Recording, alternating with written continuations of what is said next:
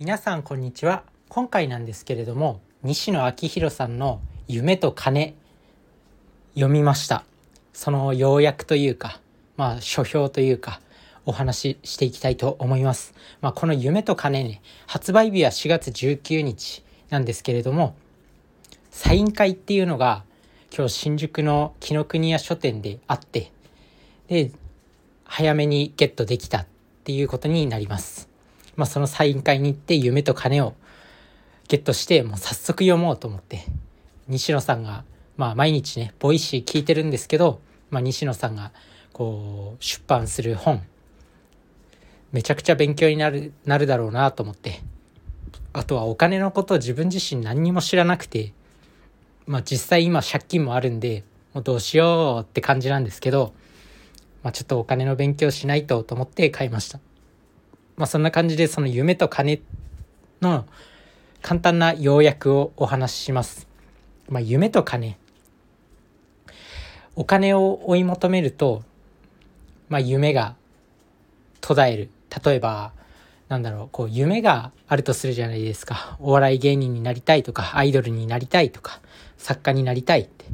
でもそのアイドルとして売れるようにならなければお笑い芸人として売れるようにならなければ、まあ、俳優とか目指してる人だったら俳優として売れるようにならなければ、まあ、その間の生活費っていうのはもうないんですよ。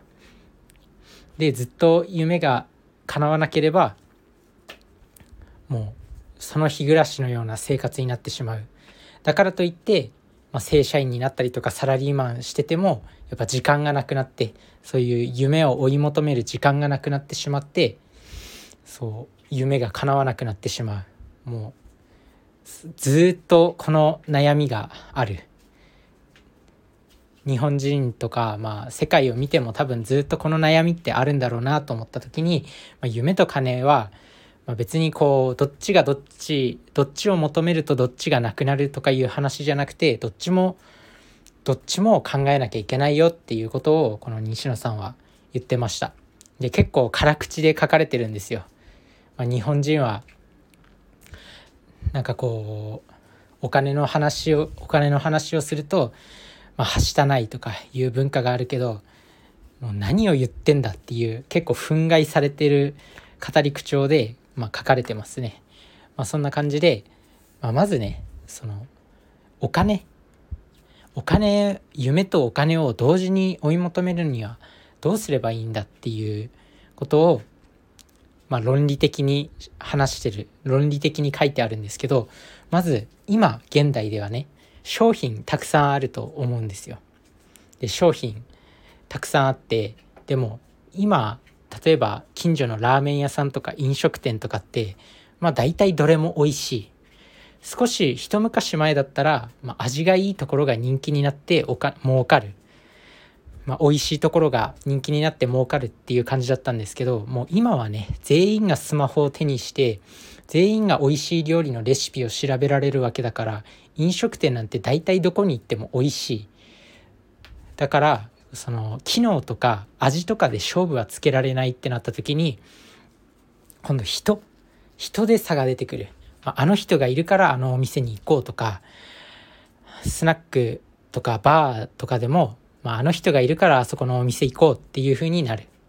人検索の時代になっていくっていうことをおっしゃっていました。なんでもう機能を追い求めてもダメなんだと。今はスマホとかなんかいっぱいあるんですけどいくらこうもう軽くしようとしたってなんか日本の企業日本人っていうのはすごく細部にこだわる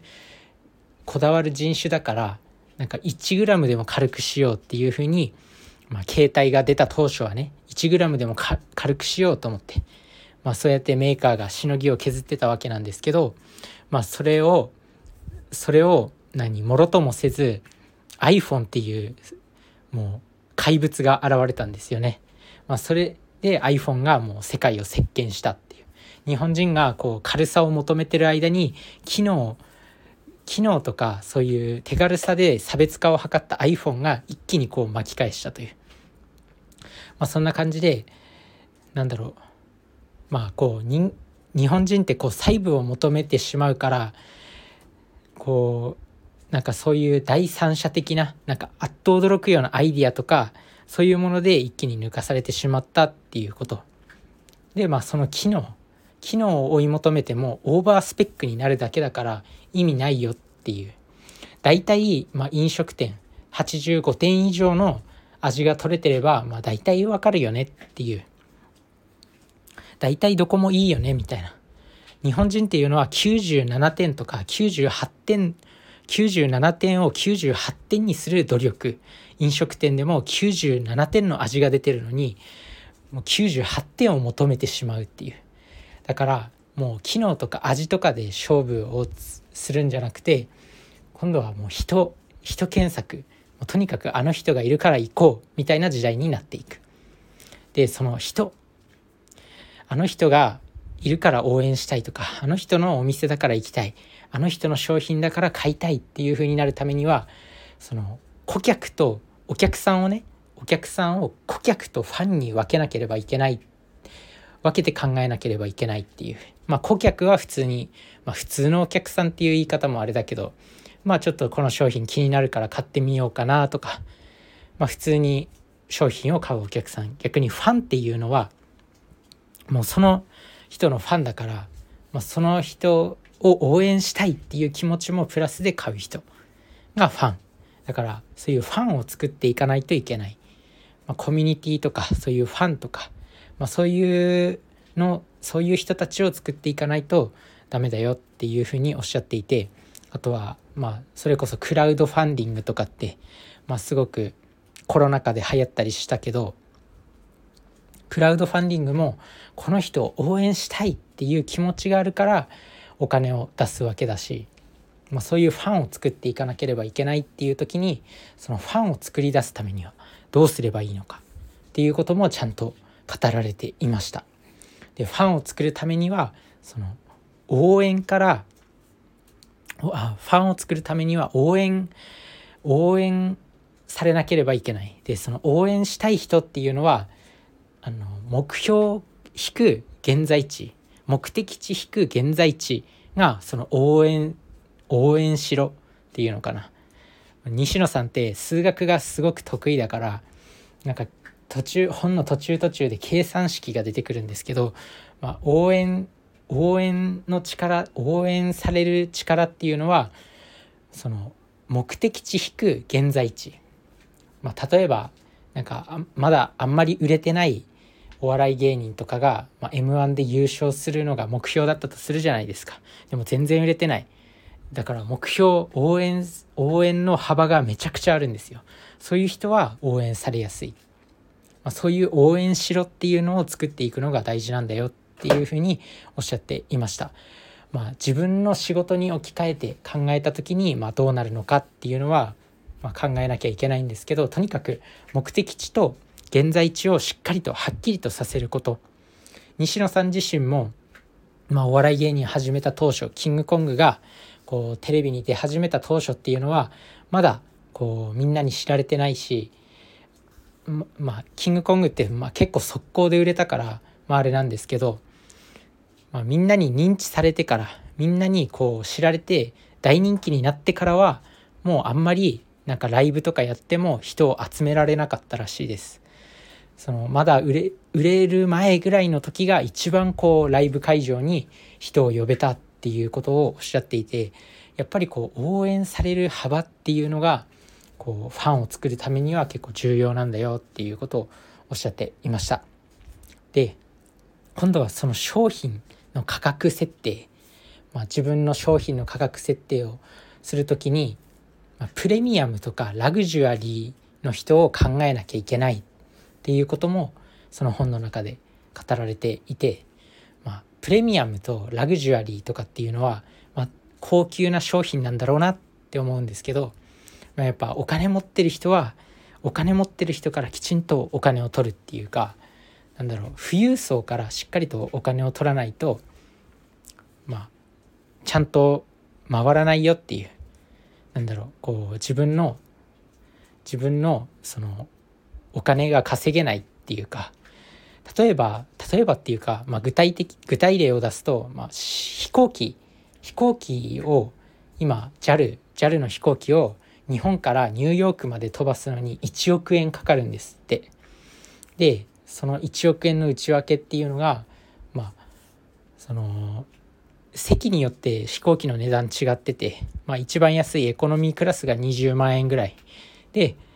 まあ、ビジネスクラスが40万円ぐらいとかプレミアムエコノミークラスが何万円とか。でファーストクラスっていうのが、まあ、188万円で、まあ、7席8席ぐらいしかない、まあ、その分ファーストクラスとかビジネスクラスっていうのはエコノミークラスよりも広い広いんですよ。だからまあその分値段を取ってる。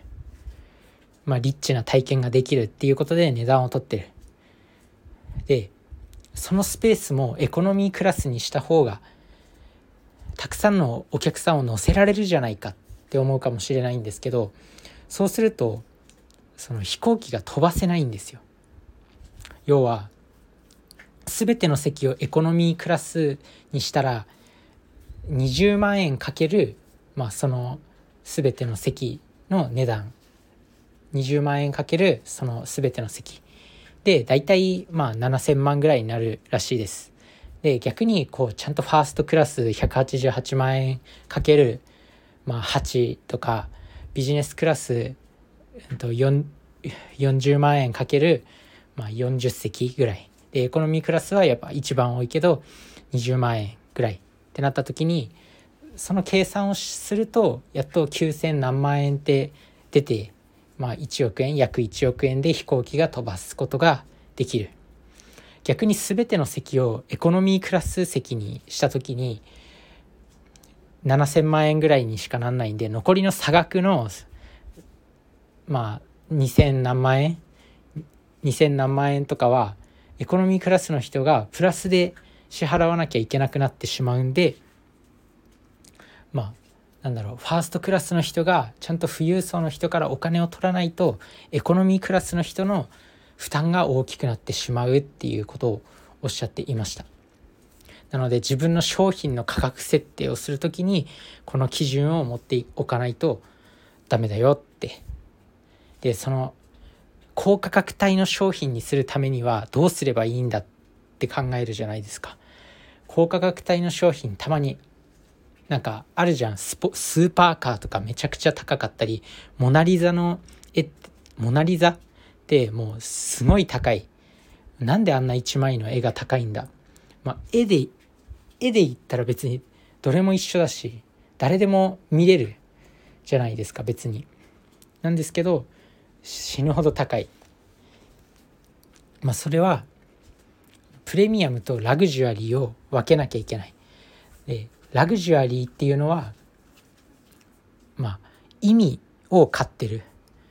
要は意味に値段がついてるんですよ。まあ、プレミアムっていうのは機能機能と意味どっちも備えてる。だからまあ機能機能面で言えばすごく高い。まあ、車で考えると、まあ、普通の横軸にまあ横軸に意味縦軸にまあ、役に立つっていう座標軸を考えた時に横軸に意味縦軸に機能だから、まあ、普通の車、まあ、日本のトヨタとか日産とかっていうのは機能は優れてる。でも意味は別に、まあ、どの車だって大体走るしみたいな。機能は大体どれも一緒だから、まあ、機能は高いけど意味意味を考えた時に別にプリウス乗ってようが軽自動車乗ってようがまあ普通ですよね。でも、まあ、ベンツとか考えた時にベンツっていうのは、まあ、機能もあの意味もあるんですよ。あああの人ベンツ乗ってるすげえみたいな意味がある。で機能もすごい優れてる車の中にまあいろいろあったり、まあ、テスラとかもそうなのかな意味もテスラあの人テスラ乗ってるすげえみたいな機能も意味もまあすごいいい車で逆に意味しかない車ってあるんですよ。それがランボルギーニとかなんかすごい高い車あるじゃないですかそういうのは意味しかないんですよ。なんでなんていうのスピードがめちゃくちゃ出るけど300キロぐらいまあ、出るけど普通の道で300キロも出さないじゃないですか車。しかもドアが横に開くんじゃなくて縦に開くんですよ。だから機能面で言ったら乗り乗りづらくてしょうがないよそんな車。だけど意味がある、まあ、その車を眺めて、まあ、車好きの人は楽し楽しんだりとかその車を持ってるからなんか周りからちやほやされたりとかそういう意味に値段がついてる。でこのベンツとスーパーカーでベンツはまあ700万ぐらい1000万ぐらい分かんないけどそんぐらいするのかな。でスーパーカーっていうのはもう3億円とかするんですよ。でもうプレミアムとラグジュアリーのこの差は何なんだっていう。だから要はプレミアムとラグジュアリー機能と意味を備えたベンツよりも意味しかないランボルギーニの方がめちゃくちゃ値段が高いっていうこと。だからラグジュアリーを考えていかなきゃいけない。でそのラグジュアリーラグジュアリーっていうのはこれも計算式が出てくるんですよ。ラグジュアリーっていうのは認知度マイナス普及度。要は認知されてるけどみんな持ってないっていうものにめちゃくちゃ高い値段がつくっていうことですね。でまあそこで NFT の話も絡んできて、まあ、NFT っていうのは、まあ、2020年ぐらいから現れたのかな、まあ、ツイッターの最初のツイートが3億円がついたりとかビープルっていう、まあ、NFT アートに75億円の値がついたりとか。そんな感じで、まあ、要はみんな知ってるけど誰も持ってないよねっていうものに価値がとんでもなくつくっていうことまあそれこそ「モナ・リザ」もみんな知ってるけど誰あのルーブル美術館フランスが所有者なのかな？フランスのルーブル美術館にあるらしいんですけど、まあ、そんな感じで認知度マイナス普及度で、まあ、その差が大きいほどとんでもない値段がつくっていうことをおっしゃっていました。だからまあそのラグジュアリーの商品を作る時に、まあ、それを考えなきゃいけないっていうふうにおっしゃっていた。でまあ富裕層富裕層を相手にしたビジネスを考える時にあとは富裕層の生態を考えなきゃいけない。それもまあ本の中であって、まあ、富裕層っていうのは、まあ、常に忙しい。っていうこと。あとは時間がない。だから野球場とかでも富裕層を相手にする時に、まあ、VIP 席富裕層野球場の VIP 席っていうのはその一番その遠いところのなんかね個室みたいなところが野球場にあるらしくて、まあ、そこが VIP 席らしいです。でなんでこの VIP 席がその野球が一番見づらいような個室なんだっていうと富裕層は人とコミュニケーションを取るためにそこをそこを利用する。要は交流の場なんですよね。富裕層にとってあの VIP 席っていうのは交流の場、まあ、だからそういうなんだろう富裕層の生態っていうのをしっかりと勉強して高価格帯の商品を得られるようにしないとまあ、自分のビジネスが回っていかないから注意してねっていう、まあ、そんな感じで、まあ、まだ自分の中で話がちょっとまとまってはいなかったんですけど「夢と金」っていう本、まあ、とにかくなんだろうこうファンを作作らなきゃいけないなとかなんか高い商品富裕層を知らなきゃいけないなっていうのをしっかりと学べました。まあ、自分自身が今後人生歩んでいく時にやっぱりこうまだまだまだ認知度が低いし自分は。毎日こうやってポッドキャストやってるけど全然まだ知られてないよ。だけど、まあ、こういう一歩一歩を積み重ねていってまあなんだろう少しずつ知られていったりとかしたいなと思います。あとはファンを作っていきたいなと思います、まあ、自分が目指してるのはやっぱもう何？著名な人がなんかもうステージの大人数の前で講演するような人になりたいんで、まあ、それが目的地だとしたらまあなんだろう。今の現在地はまだ